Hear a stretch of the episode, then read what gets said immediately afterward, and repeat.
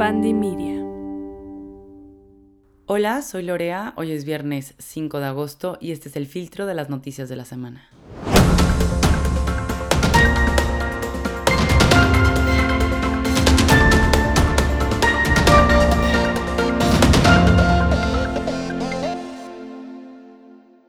¿Qué tal? ¿Cómo están todos? Bienvenidos a El Filtro con su periodista de confianza, Laura Pérez Iriarte. Espero estén listos para todas las noticias que les traigo esta semana, que ha estado bastante intensa y ha tenido una gran participación de redes sociales. Entonces, vamos a comenzar. En política, pues bueno, no sé si vieron los videos literal de la votación que organizó Morena en diferentes estados de la República para elegir a los miembros del nuevo Congreso Nacional de Morena. Este, esta idea se la sacaron de la manga tal cual, es un congreso que decidieron organizar y que le van a llamar el órgano máximo del partido.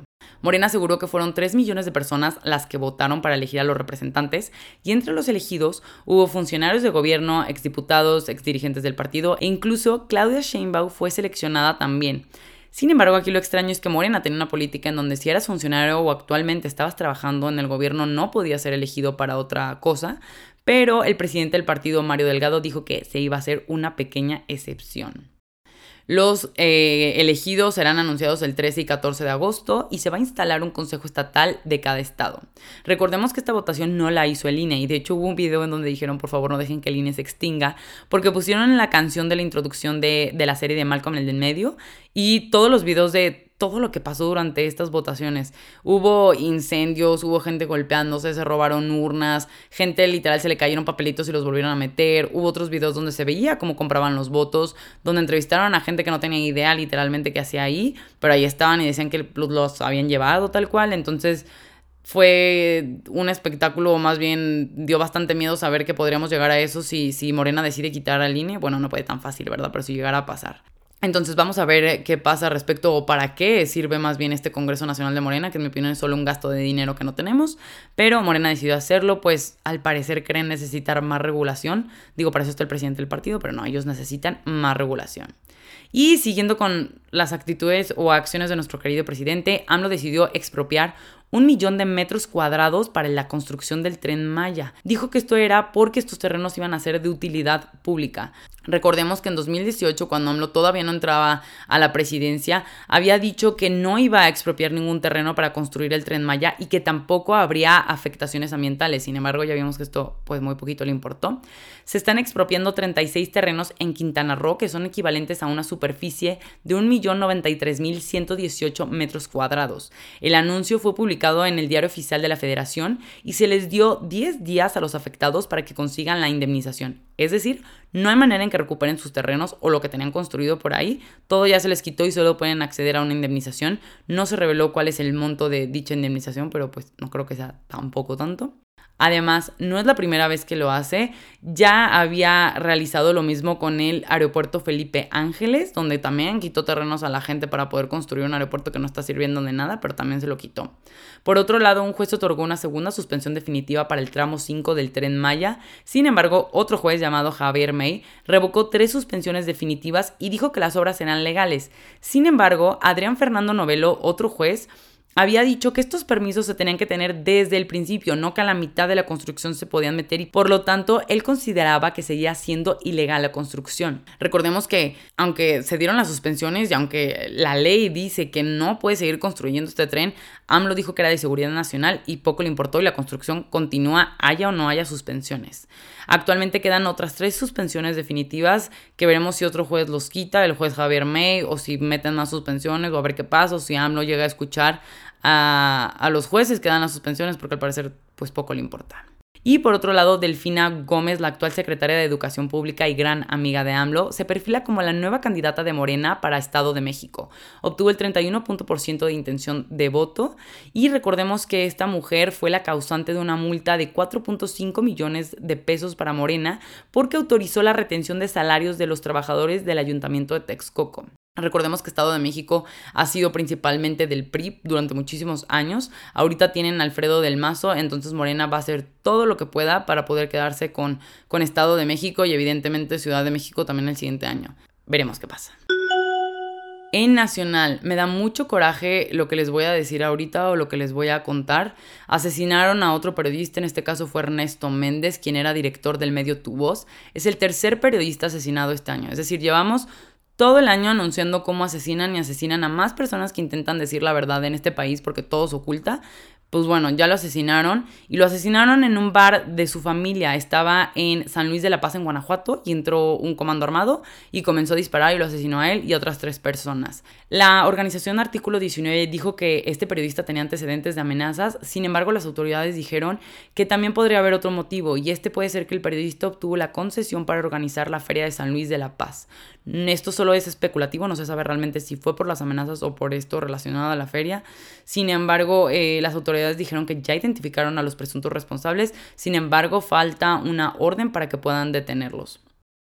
Además de esto, la Sociedad de Prensa otorgó el Gran Premio de Libertad de Prensa a los 13 periodistas asesinados en México. Eh, como reconocimiento o como recuerdo a, su labor por la que perdieron la vida. Sin embargo, yo me pregunto, ¿y de qué les sirve el premio ahorita que ya murieron por intentar denunciar lo que ocurrió en el país? Si les puedo contar, cuando yo estaba estudiando periodismo, una de las frases que nos decían casi desde el principio de la carrera era, ninguna nota vale más que tu vida, ¿no? Y entonces éramos chavos jóvenes de 19 años que ya les estaban diciendo, vas a tener que pensar en algún momento si vas a dejarte censurar o vas a sacar la nota o vas a sacar el reportaje o vas a denunciar lo que está ocurriendo, ¿no? Entonces, esto es algo que viven los periodistas en México todos los días y lo que más me impresiona es cómo AMLO en sus conferencias descarta la labor e incluso el gobierno, tanto los gobiernos estatales como federales, no hacen nada literalmente por ayudar a proteger a esta gente que denuncia, que incluso comparte, que está recibiendo amenazas, pues no les importa hasta que los matan. La Comisión Interamericana de Derechos Humanos, de hecho, cataloga a México como el país más peligroso para ser periodista en todo el continente americano. Y por otro lado, Rafael Caro Quintero obtuvo una suspensión definitiva contra su extradición.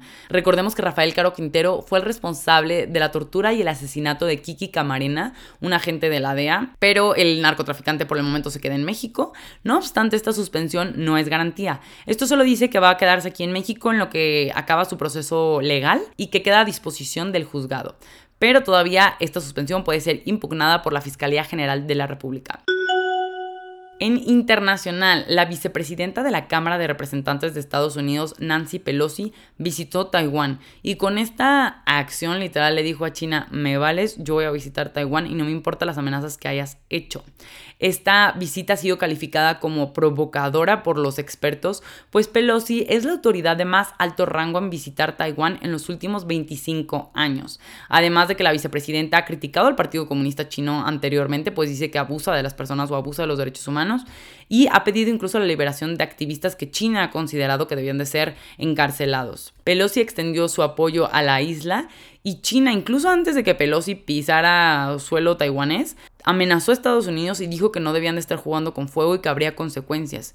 Parte de esta amenaza, o más bien una manera de reafirmar que se estaban tomando muy en serio que Pelosi pisara Taiwán, fue que cuando la vicepresidenta llegó al país, si queremos ver Taiwán como un país o parte de China, eh, China inició los ejercicios militares, entonces la mujer iba aterrizando y literal China estaba lanzando misiles en el estrecho de Taiwán. Recordemos que Taiwán es de los mayores productores de chips, controla el 50% del mercado global de semiconductores. ¿Y esto a qué se debe? Pues bueno, hay una empresa en Taiwán que se llama TSMC, por sus siglas en inglés, en español podría ser Compañía de Fabricación de Semiconductores de Taiwán, que tiene 51 mil empleados y es una de las compañías más valiosas en el mundo. Entonces aquí nos preguntamos, ¿Estados Unidos está lanzando a Taiwán porque quiere verdaderamente proteger a los taiwaneses o le interesa a esta empresa y el valor económico que tiene esta misma? Pues ya sabemos que Estados Unidos es uno de los países más capitalistas del mundo y los pongo en contexto sobre por qué hay tanto pleito entre Taiwán y China. Taiwán se autorreguló en 1949, mientras que China decía que solo era una provincia que era China pero rebelde. Sin embargo, Taiwán pidió ser reconocido como un país y hubo varios que lo reconocieron, pero la mayoría se quedó del lado de China y por tanto no visitan Taiwán porque no lo reconocen como un país. Sin embargo, Pelosi dijo, bueno, pues yo les caigo. El Papa le quitó sus beneficios al Opus Dei. Es una de las acciones más polémicas que ha tenido el, pontífice, pues recordemos que el Opus Dei es una de las organizaciones católicas más poderosas del mundo, fue creada por San José María Escriba de Balaguer. El documento que expidió el Papa es un motu propio y es llamado Ad Carisma Tuendum. Es el primer cambio que tiene el Opus Dei, o más bien el primer cambio que se le obliga al Opus Dei a hacer en 40 años de lo que lleva la obra.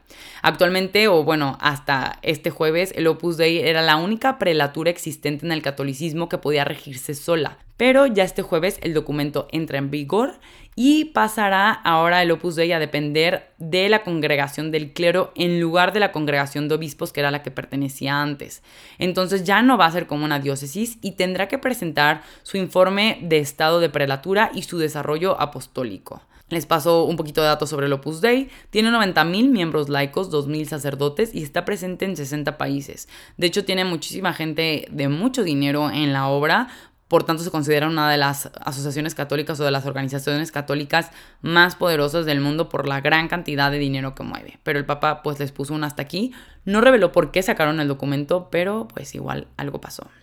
Estados Unidos mató al líder de Al Qaeda, Ayman al-Zawahiri. Los militares gringos dispararon dos misiles con un dron en Kabul, Afganistán, y le dieron directo a este hombre. De hecho, la familia y la gente que estaba con él no resultó herida.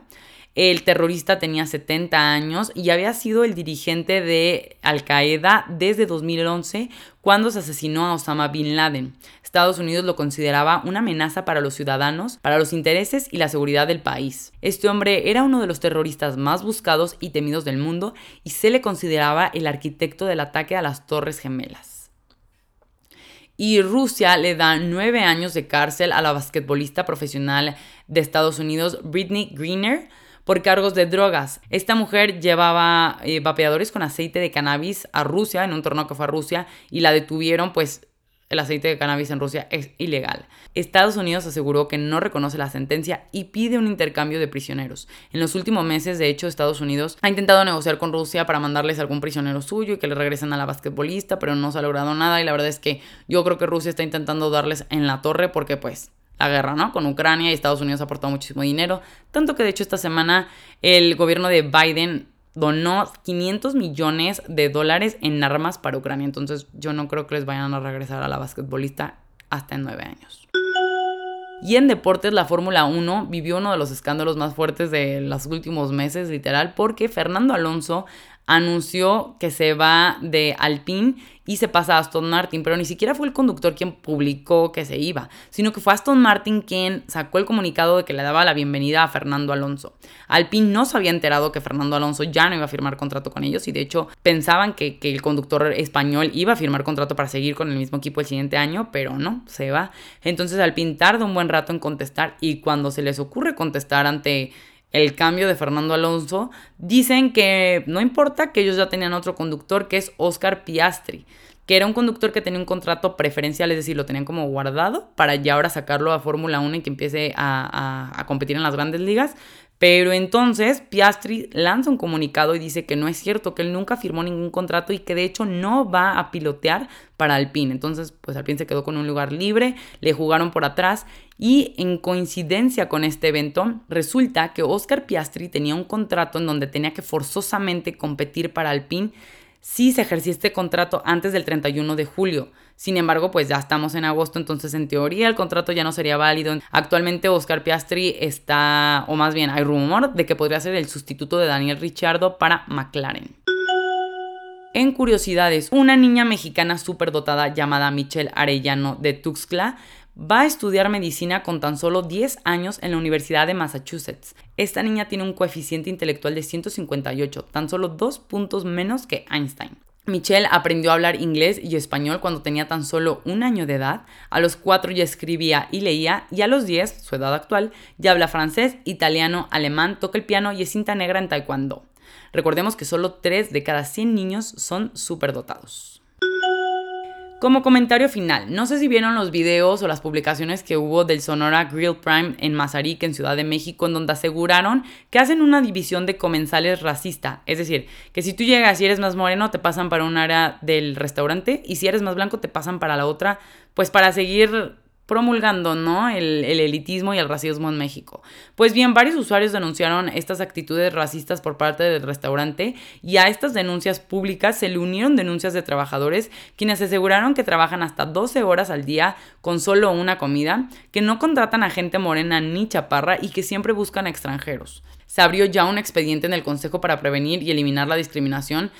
Sin embargo, Sonora Great Prime dijo que claro que no, que ellos nunca habían hecho esto. Pero a ver, vivimos en México y todo el que ha pasado mucho tiempo aquí sabe perfectamente que México es un país elitista y racista en el que evidentemente pareciera casi como si seguimos en época de la colonia, ¿no? Los que se ven más caucásicos, mejor, los que se ven más indígenas, peor. Entonces, a mí en lo personal no me sorprende esta actitud, sin embargo, me encantaría conocer si a alguien de ustedes les ha pasado, escríbanos por favor ahí en Instagram a El Filtro Podcast para saber qué tanto pasa y qué tanto ocurre. Entonces los dejo con la reflexión. ¿Han ustedes tenido actitudes discriminatorias contra personas que se vean o más blancas o más morenas o más ricas o menos ricas o realmente hemos sido los mejores seres humanos que podemos. Los dejo ahí con el pensamiento para que reflexionemos si de verdad el Sonora Grill Prime separa a la gente por morena y por blanca. Y esto es todo por hoy. Espero les hayan gustado las noticias, que se vayan bien informados al fin de semana. Recuerden seguirnos en nuestro Instagram, el filtro podcast, y también a mi Instagram personal, Lorea Peir. También estamos en TikTok y en Twitter, bueno, en mis cuentas personales. Entonces no duden en seguirnos para enterarse de todo lo que pasa. Adiós. El filtro es producido y conducido por mí, Lorea Pérez Iriarte, con producción ejecutiva de Mariana Solís y Jero Quintero. Este es un podcast de Bandy Media.